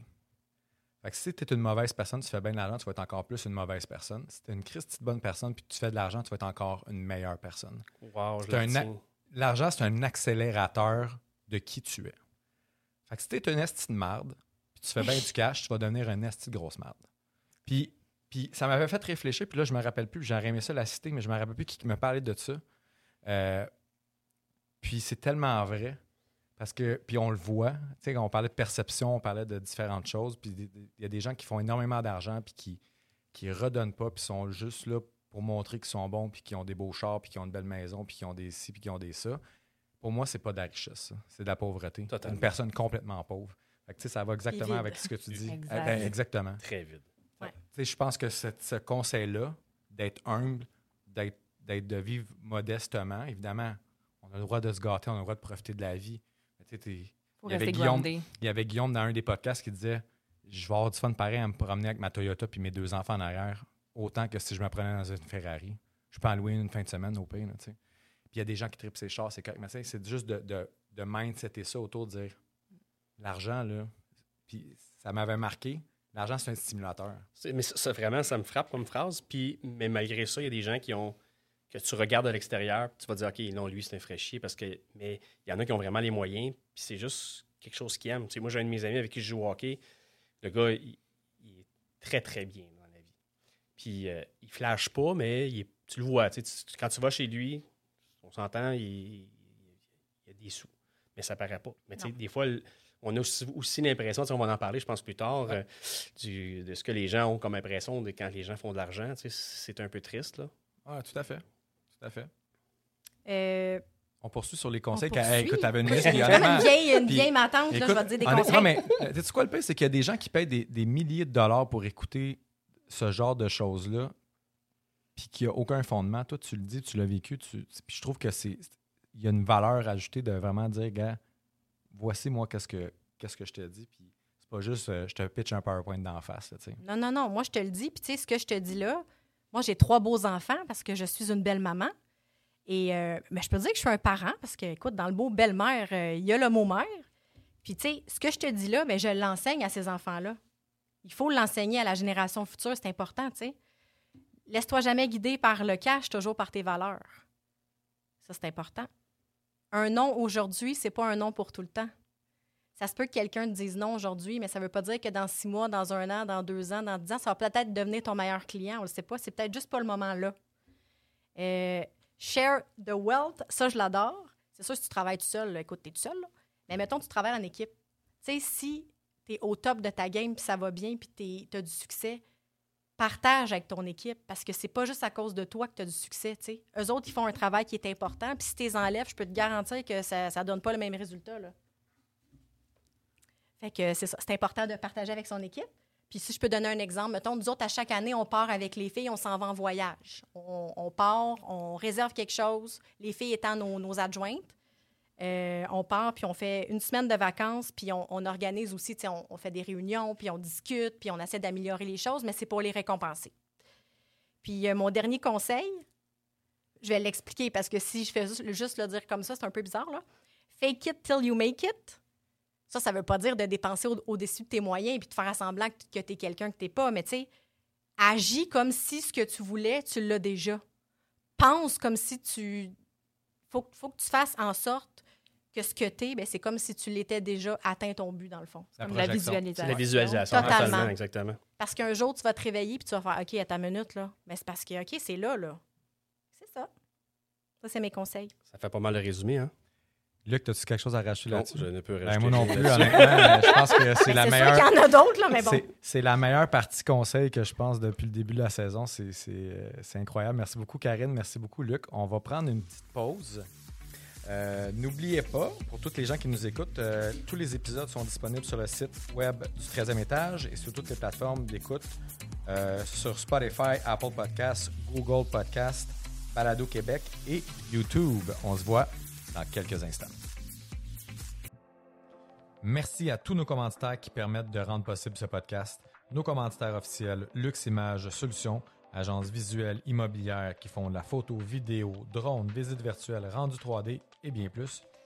La Taverne Mainway, lieu de tournage officiel, institution mythique, voire même emblématique à Montréal sur le boulevard Saint-Laurent depuis 1927. Nos commanditaires or PMML, Imo Finance 911, DL Performance, François Lamarche, courtier hypothécaire résidentiel multiprêt, Magex Technologies, Gestion immobilière Faleschini Mercier, Charlton Hubs avec les marques Veuflico, Diplomatico, Glenmorangie, Artbeg et Buffalo Trace, les jeans québécois Bleu Royal et Jardin Verdé, les microbrasseries québécoises Trou du Diable et Brasseur de Montréal, le thé à boire Mana, Immobilier Jalbert et finalement nos commanditaires argent Wi-Fi Estrie, Prestiplex et Ziplex. Merci à tous. De retour de la pause, on a eu euh, une première partie euh, incroyable. Honnêtement, euh, je suis vraiment flabbergasté. Euh, donc, on avait certains sujets qu'on voulait discuter, euh, entre autres avec Luc et Karine. On va commencer avec Luc. J'avais goût que tu me parles un petit peu d'assurance collective. Ben moi, tu es l'expert de l'assurance collective. Euh, J'ai goût que tu me parles de ça un petit peu. Comment ça s'orchestre pour des entrepreneurs, des employeurs? Oui, mais écoute, euh, surtout, c'est un sujet super intéressant ces temps-ci parce que euh, on, s'entend qu'au niveau des employeurs, il y a beaucoup de- de manque d'employés. OK? Euh, J'ai fait beaucoup de prospection il y a quelques années. C'est drôle parce que pendant le COVID, je pensais que ça serait, ça serait mort. Je me disais, bon, les employeurs ont plus d'argent qui rentre, ils ont de l'argent, une prime à payer. Je, voyais ça comme vraiment problématique. Finalement, ça a été le contraire qui s'est passé. Oui, j'ai eu quelques défis, mais j'ai beaucoup d'employeurs que là, ils m'ont appelé puis m'ont dit Regarde, là, là, je suis en train de perdre des employés. Puis quand ça va réouvrir, ben je sais que si à- ils ont un compétiteur qui vient me voir puis que lui offre des garanties collectives, que ce soit de l'assurance ou de l'épargne collective, ben à salaire égal, il ne viendra pas chez moi. Donc, j'ai comme, OK, c'est vrai. Moi, je le vis parce que, bon, j'ai- des groupes, puis mes, employeurs, ben, c'est ce qu'ils me disent toujours. Écoute, Luc, c'est merveilleux. Puis moi, je m'implique beaucoup. Je fais des présentations aux employés. Euh, ça a un, un effet incroyable au niveau de la rétention. Donc, l'employeur a un, un leverage, excusez le mot anglophone, mais Ah oui, tout à fait. pour engager, pour retenir aussi son, son employé. Surtout s'il met, il met, il met de l'argent dans son épargne collective, ben, des fois, il y a des, il y a des périodes où que si l'employé quitte, il ne pourra pas garder son argent. Fait que là, si ton employé est sur le bord de quitter, puis là, tu dis, ben, mais écoute, j'ai mis euh, depuis deux- un an et demi 2000 2500 dans ton, dans ton régime, tu t'en vas là, tu le perds, ben, il va peut-être changer d'idée pour l'instant en se disant ben, je vais attendre six mois. Ben, dans six mois, il sera peut-être plus. euh, il aurait peut-être plus envie de partir. Fait que ça, c'est- incroyable. Euh, ça démontre énormément que l'employeur a ses employés euh, à cœur. Tu sais, moi, je le dis quand on présente à nos employeurs, aux employeurs, je dis, remerciez votre patron parce que grâce à ça, ben, vous allez avoir des soins qui, qui sont au-delà de ce que vous pouvez avoir à la RAMQ. là, on s'entend. Tu ne peux pas aller voir un massothérapeute, tu ne peux pas aller voir un psychologue avec la RAMQ. Tu la vue. euh, Rien, là, tu n'as rien. Tu as, la base. On ne tombera pas dans les coups parce que c'est très, très technique, mais puis ça, c'est un, argument souvent que les employés vont dire à leur employeur ça va coûter trop cher. Quand je fais la présentation au groupe puis que je leur explique ce que ça va leur coûter versus ce que ça leur coûtait, parce qu'ils ne pensent pas qu'ils payent sur leurs impôts, écoute, j'ai 95% des employés qui vont dire OK, ben oui, monsieur l'employeur, je le veux. Contrairement, tu as tout le temps un 5% ou une personne qui chiale, là, ça, ça, c'est l'éternel chialeur. là. Fait c'est incroyable au niveau de pour l'employeur ce que ça l'apporte. Puis c'est démontré qu'un employeur qui a de l'assurance collective va avoir des, des employés qui vont être moins absents et plus motivés. C'est facile à expliquer.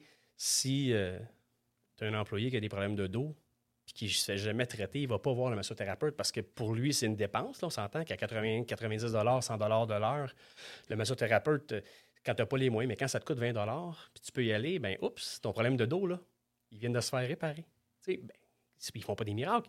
Mais oups, là, ton employé, là, un matin, il rentre travailler, puis comme, comme ça va mieux. Puis après 5-6 séances, ben, il n'est s'est jamais, il est jamais quitté. Il n'est jamais parti. Fait que, un, il est content, sa santé va mieux, parce qu'on s'entend que quand tu n'es pas en santé, euh, c'est un stress, tu n'es pas. T'es plus gribou. Ben, totalement. Tu es, plus négatif envers les autres employés. Fait que c'est prouvé qu'une assurance collective va amener un absentéisme euh, moindre et une qualité de vie euh, plus grande pour, euh, pour, ces, pour, les, les employés et l'employeur. C'est vraiment merveilleux. Puis souvent, c'est ça, l'argument, c'est ça coûte cher. Il ne faut pas le voir comme une dépense pour l'employeur. L'employeur, quand il met ça en place, euh, c'est une dépense, mais en bout de ligne, si ton employé est plus souvent là, il est moins malade, il est plus de bonne humeur, si tu investis dans sa, dans sa retraite, puis c'est sûr que les employeurs qui commencent au début, ben, ça prend un petit peu plus les reins solides pour le faire, mais ça, devrait faire partie de tout. Puis épargner pour ton employé, ben, si tu, si tu tiens à- moi, je suis un gars, nous, nos employés, on les adore, puis on fait plein de choses pour eux, mais ça fait partie, ça, de, de tout ça. Là. C'est un investissement dans la santé puis le bien-être des employés. Puis c'est un bel outil de rétention pour l'employeur. Il y a plein de bénéfices euh, à la mise en place d'un régime. Je sais que c'est dur de. Puis euh, oui, tout à fait, en fait. Là, puis j- j'avais une question. Puis ça, en fait, moi, je suis un gars de chiffres. J'avais Ouais. goût de- Je sais que c'est dur de dire un chiffre, mais ça peut. Donne-moi un ballpark de qu'est-ce que ça peut coûter pour, pour un employeur, mettons, d'im- d'implanter ce genre de service-là, mettons, pour une assurance standard, là, tu sais, pour. euh, Ouais, c'est vraiment, vraiment, vraiment large. Là. Ah, en effet, je ré- sais, répondre, à, la- répondre à la question, c'est un petit peu difficile parce qu'au Québec, l'employeur doit. Son obligation au Québec, c'est 25% de la prime. OK. OK? Euh, donc, mais, mais un employé, euh, mettons, je vais y aller vraiment à large, là, c'est c'est vraiment Ouais, large. non, c'est c'est un ballpark, là, vraiment général. si on prend, mettons, là, une couverture individuelle pour euh, un employé, là, ça va peut-être être, mettons, entre 80 et 100 Ça peut jouer. C'est sûr que ça dépend du secteur, ça dépend de l'âge moyen, il y a plein de facteurs. Fait que, je te donne vraiment un, un average. Mais à partir de là, l'employeur, il peut payer 25, il peut payer 50, il peut payer 75, il peut payer 100 Fait que ça dépend aussi de l'implication qu'il veut mettre. Il y a un coût à ça, c'est certain. Mais pour tout ce que ça peut apporter, puis en- comme je disais au début, en, en rétention au début, puis en, Ah, tout à fait. en- quand tu cherches un employé, là, puis tu n'as pas ça, mais malheureusement. Puis il disait que les jeunes, tu sais, certains disent que les jeunes, l'assurance, c'est pas important pour eux. Là. Ben, j'ai beaucoup de mes employeurs qui en ce moment recrutent, puis c'est les jeunes qui leur en parlent le plus. Les jeunes de 25-26 ans qui tombent sur le marché du travail, qui sortent de l'université, ben, une des questions qui se pose, c'est c'est quoi les avantages sociaux que tu peux m'offrir? Parce qu'on s'entend, les, les, les milléniaux, c'est plus qu'est-ce que tu peux m'offrir que qu'est-ce que tu qu'est-ce que je peux te donner à ton. Tu as une entreprise, regarde, je vais être un bon employé, je vais faire ci, je vais faire ça. C'est- Non, c'est plus ça à cette heure. C'est OK, JP, What's in it for me? qu'est-ce que je peux faire? Qu'est-ce que, qu'est-ce que tu vas m'apporter si je vais travailler pour toi? On est rendu là. Mais Ouais. c'est une question. Est-ce que vous avez des programmes sociaux? Est-ce que vous avez la, la Entre autres, à cause de la pénurie de main-d'œuvre dans certains secteurs qui, qui est grandissante, là, en- encore plus là. là. Totalement. Puis on s'entend que le- le- le- les coûts de santé au Québec, Ah, c'est incroyable. c'est incroyable. Puis le, le gouvernement euh, va toujours en payer un petit peu moins parce qu'à un moment donné, surtout là, les baby boomers vieillissent. Il y a beaucoup d'argent qui se dépense au gouvernement dans ce, dans ce créneau-là, dans cette partie de budget-là. Fait qu'à chaque année, on le voit, là.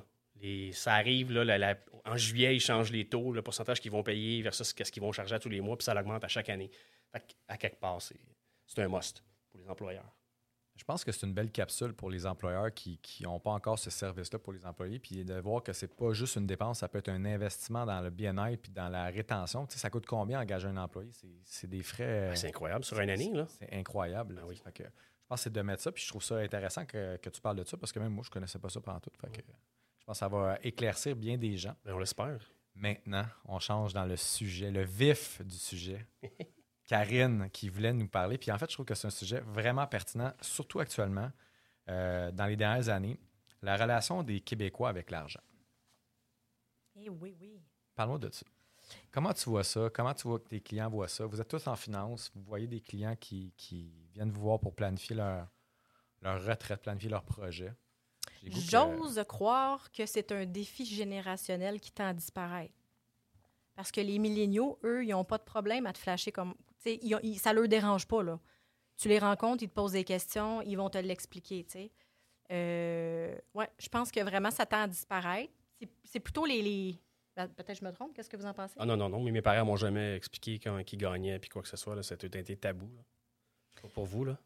Ben, euh, moi, c'est parce que je viens d'une famille où j'ai deux parents actuaires. euh, donc, les chiffres et tout ça, nous autres, euh, on en parlait euh, très, très, très ouvertement. Euh, c'est moi, euh, Noël, quand j'avais 14 ans, euh, j'ai commencé à trader parce que mon père m'a offert en cadeau 10 actions de Nortel. À l'époque, ça valait 59 et 35 sous l'action. Puis là, il nous a comme expliqué les règles du jeu, de si tu places un trade, il faut que ça, soit avant telle heure, euh, sinon c'est traité le jour ouvrable suivant. Chaque trade va coûter tel frais de courtage, etc. Puis euh, tu vas payer de l'impôt s'il y a des gains. Si tu perds, ben, tu peux avoir des pertes en capital. Donc, très jeune, Quand même poussé, là, On quand a- même, très à jeune. 14 ans, hey, je te ressortirais, j'ai gardé Hey, ce aïe. qu'ils nous avaient donné. C'était comme justement les, les 10 Ouais. commandements du, euh, du trading. Là. Après Mais- les 10 commandements de Karine, c'était les 10 10 commandements. Oui, c'est ça, de mon père. Mais très jeune, nous, on, on- on a toujours été très ouverts à discuter de concepts de finances, d'économie, de concepts de crédit. Bon, là, tu as une carte de crédit, ben ça, c'est ta limite, c'est comme ça que tu gères. Puis à la fin du mois, euh, quand tu reçois ta facture, euh, ton relevé, ben tu payes en totalité. Puis si tu penses pas être capable de la payer en totalité, ben tu dépenses plus, tu t'arrêtes. Puis donc, moi, c'est, j'ai peut-être pas le bon, euh, le modèle représentatif. Ben, ouais, t'étais, t'étais chanceuse, inc- incroyable. Parce que c'est, c'est, c'est wow. J'aurais aimé ça, moi, avoir ça à cet âge-là. Écoute, oui, c'est un, un bel héritage euh, de connaissances parce que ça, ça m'a toujours servi, puis ça m'a à, toutes les étapes de ma vie, tu sais. Puis je pense que c'est une des raisons pourquoi très jeune j'ai commencé à m'intéresser à ça, puis à l'entrepreneuriat aussi. Puis moi, j'ai parti ma première busi- business, j'avais 18 ans. Peut-être que j'aurais pas été là si rapidement si ça n'avait pas été de ça. J'ai le profil entrepreneur, mais certainement, ça m'a beaucoup aidé et outillé dans la vie. Puis je pense que c'est important d'en parler, puis ça revient à ce que Karine disait. Je pense qu'il y a une question générationnelle euh, où il, faut en parler ouvertement. Puis la littératie financière, l'éducation des finances à nos enfants, à tous les âges, là, même les tout petits, il y, a- il y a des choses qui peuvent être, euh, qui faites, que ça soit une petite pain par semaine ou... euh, puis puis c'est d'apprendre aux, aux- aux enfants non seulement à économiser, mais à dépenser et aussi à donner. Je pense que c'est cet équilibre-là qui est important euh, de trouver. Puis je pense qu'il y y a plein de trucs ou de façons de le faire pour s'adapter à l'âge. Euh, il y a des façons plus ludiques aussi de l'enseigner. Puis, mais euh, je, je pense, c'est ça, je pense que c'est bien important d'en parler. Ça devrait être euh, ajouté au programme scolaire très jeune. Ah, Oh my God, ouais. toi. On ne partira boy, pas. Ça, puis la méditation. L'économie Ouais. familiale. Méditation, il y en a. fait? Oui, mais Non, mais euh, ça, c'est un sujet, euh, en fait, je suis content que tu en parles, puis Christian a ouvert la porte, tu es rentré dedans. Euh, en fait, les gens ne maîtrisent pas la finance, puis je te demande pas de, savoir comment ça marche, la crypto-monnaie, puis de savoir comment trader en bourse, mais juste de savoir comment ça fonctionne, les avantages fiscaux. Tu sais, on parlait avec, on a parlé d'Olivier. Les gens sous-estiment ou cheap sur des professionnels. La facture fiscale, quand tu es un entrepreneur, c'est probablement une des plus grosses fa- factures. C'est trop cher les employés, trop cher ici. Hey, comment tu payes d'impôts par année? Puis hey, c'est une dépense qui est annuel à chaque année, tout le temps, jusqu'à temps que tu meurs, puis ils t'attendent encore.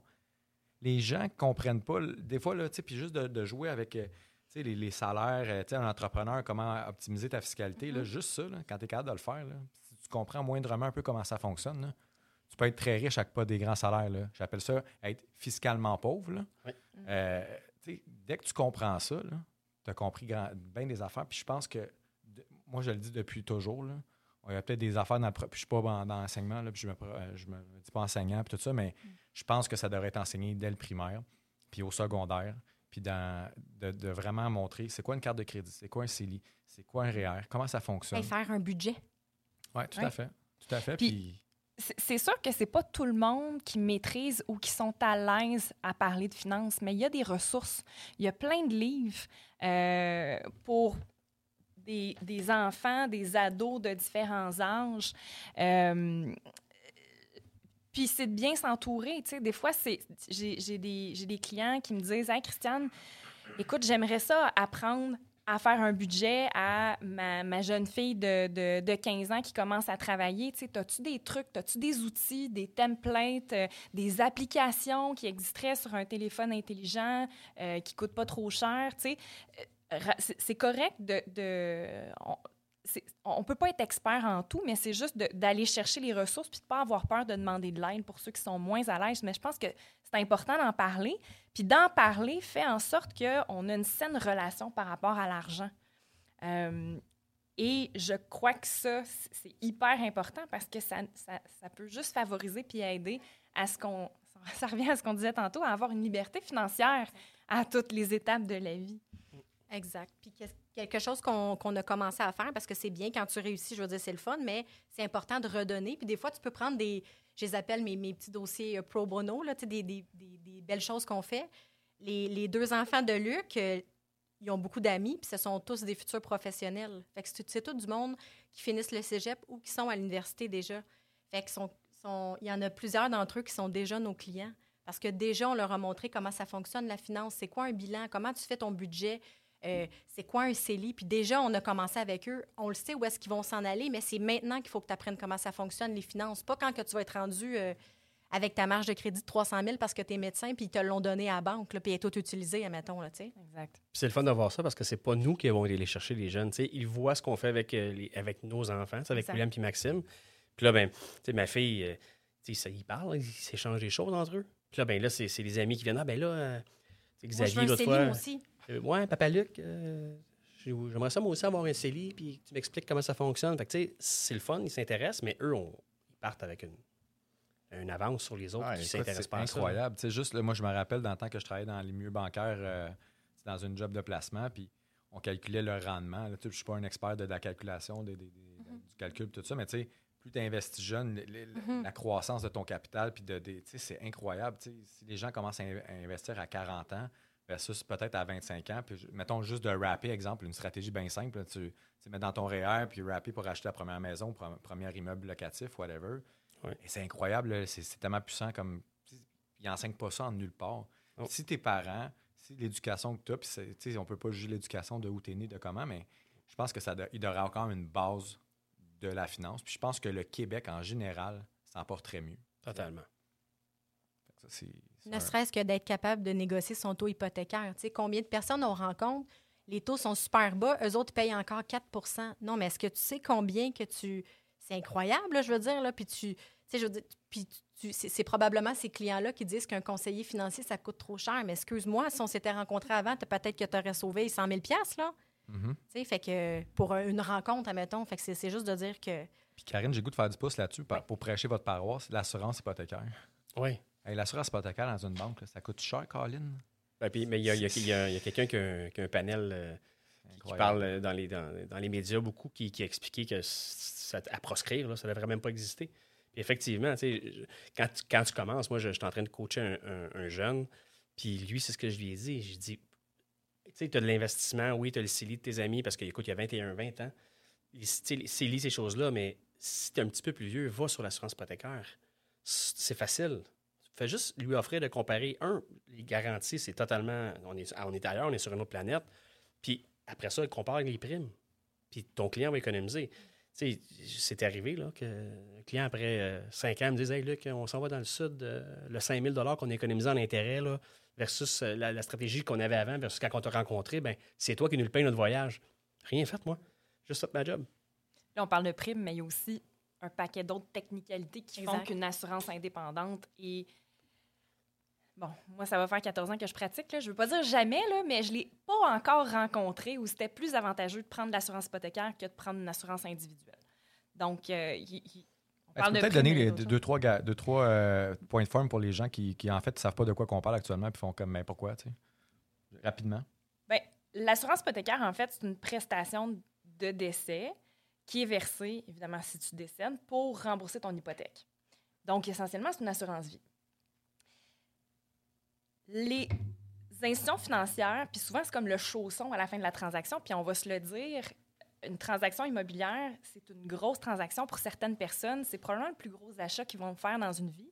Et instinctivement, quand ils se lancent dans cet engagement financier-là, ben, ils ne veulent pas laisser un fardeau financier au conjoint survivant ou à la famille si jamais il leur arrivait quoi que ce soit. Donc, instinct- instinctivement, il y a des gens qui vont souscrire à cette assurance-là, mais sans nécessairement savoir ce qu'ils achètent. Au niveau du, coût, dans bien des cas, si pas presque tout le temps, c'est moins cher de prendre une assurance vie indépendante que de prendre une assurance hypothécaire. Pas juste au début, mais aussi au niveau du temps, parce que la prime avec l'assurance hypothécaire va demeurer fixe, même si, à mesure qu'on rembourse le prêt hypothécaire, la balance diminue. Donc, proportionnellement parlant, tu payes le même prix pour ton solde qui est dégressif.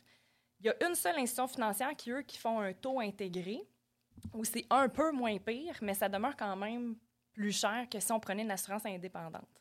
Aussi, avec la banque, ben c'est pas vous autres qui choisissez le, le- le- le- le bénéficiaire. Ça, elle va se payer puis c'est tout. Là. Ben, c'est ça, la Elle- banque va se payer. La vérité, Sauf c'est que c'est ça. que, Luc, tu sais, si, si t'arrive quelque chose demain matin, ben tu voudrais que ça soit Karine qui soit qui reçoive la prestation de décès. Et là, Karine, libre à toi de choisir si tu payes l'hypothèque en partie ou en totalité, si tu payes le reste des études universitaires aux enfants, si tu payes les frais funéraires, si tu pars en voyage, tu fais ce que tu veux. Bref, tu administres la prestation de décès comme tu le veux bien.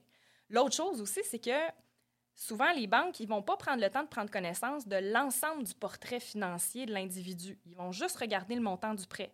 Donc, souvent, les gens, ils vont se retrouver assurés tout croche parce que peut-être qu'ils ont des garanties collectives, euh, des assurances avec le travail, peut-être qu'ils ont des actifs qui vont, qui vont contribuer à réduire le besoin d'assurance. Et à l'inverse, peut-être qu'ils vont avoir d'autres responsabilités financières ou familiales qui augmentent leurs besoins de couverture. Quand on travaille avec un conseiller en sécurité financière, cette personne-là va nous aider à cibler exactement le besoin précis et unique à notre situation. Parce que le but en assurance, ce n'est pas une loterie. On ne veut pas être surassuré ni sous-assuré. On veut couvrir notre besoin. Alors, en individuel, on, a beaucoup plus de flexibilité par rapport à ça.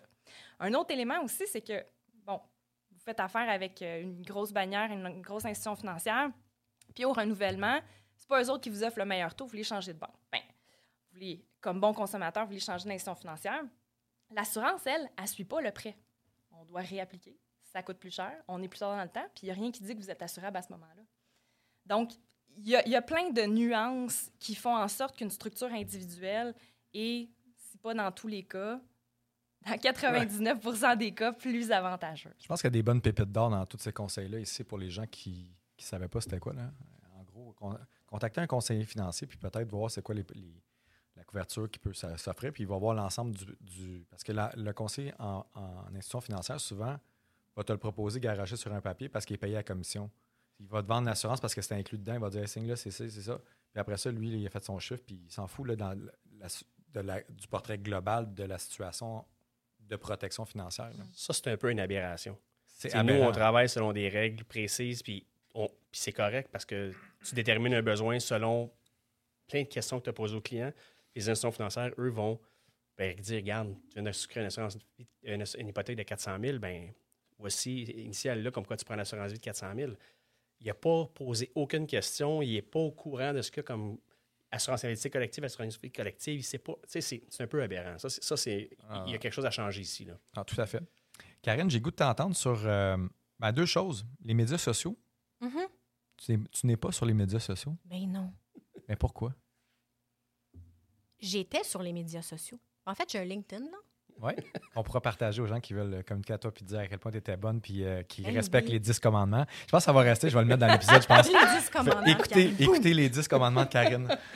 En fait, euh, ouais, c'est ça, j'ai un LinkedIn parce que c'est juste pour la business. C'est Ouais, juste que si quelqu'un, mettons, euh, ouais, exactement, quelqu'un me cherche, oui, j'ai mon site où est-ce que je pratique, mais on peut me trouver. J'existe en quelque part. Je n'ai plus de réseau social depuis 2015 pour plusieurs raisons. Euh, entre autres, euh, je trouvais que c'était une perte de temps pour ma part. Je trouvais aussi que tu as comme l'impression d'être en relation avec plein de monde, mais tu ne l'es pas vraiment. Parce que ça peut faire quatre ans que tu ne l'as pas vu, la personne, mais tu entretiens comme. euh. Tu comme moins en vraie relation. Je trouvais que c'est ça. C'était une perte de temps, puis ça incite beaucoup à la consommation. Je ne sais pas si c'est pour vous que c'est comme ça, mais je trouve que dans les réseaux sociaux, il y a beaucoup, beaucoup de publicité et autres. Moi, je suis une bonne acheteuse. Là. Ah, OK. Fait que pour moi, c'est bon d'avoir coupé ça. Puis, euh, j'en ai pas parlé, mais j'imagine que vous en doutez. Je suis une personne très intense. Fait que moi, là, mes réseaux remarqué. sociaux, là, j'étais genre une YouTuber, tu comprends? C'était animé, là. Fait que c'est ça, ça me prenait trop de temps, c'était pas bon pour moi, puis euh, C'est mieux comme ça. Quand on parlait d'apprendre à se connaître, puis le plus bel investissement qu'on pouvait faire, c'était sur nous. Ben, Karine, elle a, elle a fait ça. En travaillant sur toi, tu réalises qu'il bon, il y a des choses qui sont. euh, Il y, a du- il y a toujours un positif et un négatif, mais des fois, il y a des choses qui t'apportent plus de négatif. Ben, tu tasses de ta choses, vie. c'est C'est ça. Fait que quand c'est rendu que tu t'es trop là-dessus, puis j'étais pas là dans ce moment-là de sa vie, fait que je le sais pas, mais je la connais bien, puis je connais son, son- comment elle est euh, intense dans tout ce qu'elle fait, ben c'est sûr que ça devait être, euh, ça devait être de, ça devait devenir plus négatif que positif. Moi, je l'utilise, j'en ai, je suis partout, mais j'utilise euh, un outil qu'on a avec euh, une firme pour justement publier fréquemment, pour être présent, parce qu'il y a quand même une importance d'avoir cette présence-là. tu sais. Mais dans l'équipe, nous, dans le fond, c'est moi qui s'en occupe. C'est ça, c'était de faire des colonnes plus, moins. Qu'est-ce que ça m'apporte dans le fond? Qu'est-ce que ça m'apporte, ça? Puis J'ai fait un essai de 30 jours. Tu sais, je me suis dit, Ah, je vais couper ça pendant 30 jours. Mais non, mais on en gaspille-tu du temps là-dessus, pareil? Là, ça va Ah vite, là. Puis une autre des raisons pour laquelle j'ai fermé ça, c'est ça, on va faire la relation argent et succès et tout ça. Tu sais, sur Facebook, là, tu mets des photos, puis tu tu- tu- je veux dire, on voit, les gens voient ta vie, mais tu sais, je trouve qu'il y avait souvent des commentaires genre, Hey, ouais, t'es encore parti en voyage, puis ah, ouais, t'as fait ça, puis ah, ouais, Hey, c'est-tu gossant, ça? Fait que là, ben, il n'y en a plus. La jalousie. Puis il aurait fallu que tu marques en voyage de formation, mais ça, ça, ne le voient pas. tu sais. Oui, des fois, on s'en ramasse à Palm Spring, on se ramasse à tel endroit, mais ça. nous a coûté 3, 4, 5 000 parce qu'on a décidé que nous, c'est important d'aller se former. C'est certain qu'on va peut-être étirer d'une journée ou deux, là, C'est parce qu'on n'est pas sans dessin, là, le billet d'avion il est le même. Mais qu'est-ce qu'on était allé faire là-bas? C'est devenir plus intelligent pour que notre client en bénéficie. Fait que oui, ça paraît, wow, OK, il est encore parti, tu sais, effectivement. Moi, je ne mets, plus- je mets plus rien de ça. Au niveau personnel, je ne mets plus ça parce que Ah ouais. ça devenait euh, un irritant. On va terminer sur euh, ben, justement un peu ça, la théorie du iceberg. Oui. Tu m'avais marqué ça, puis je trouve que c'est très intéressant. Exact. Ben en fait, c'est que les gens, quand ils voient quelqu'un qui a du succès, ils voient le résultat de l'effort que la personne a mis au fil des années, admettons. Tu sais, moi, je vais avoir 40 ans, oui, c'est ça, je vais avoir 40 ans. Je me suis donnée à, ma, à l'entrepreneuriat parce que j'aimais vraiment ça.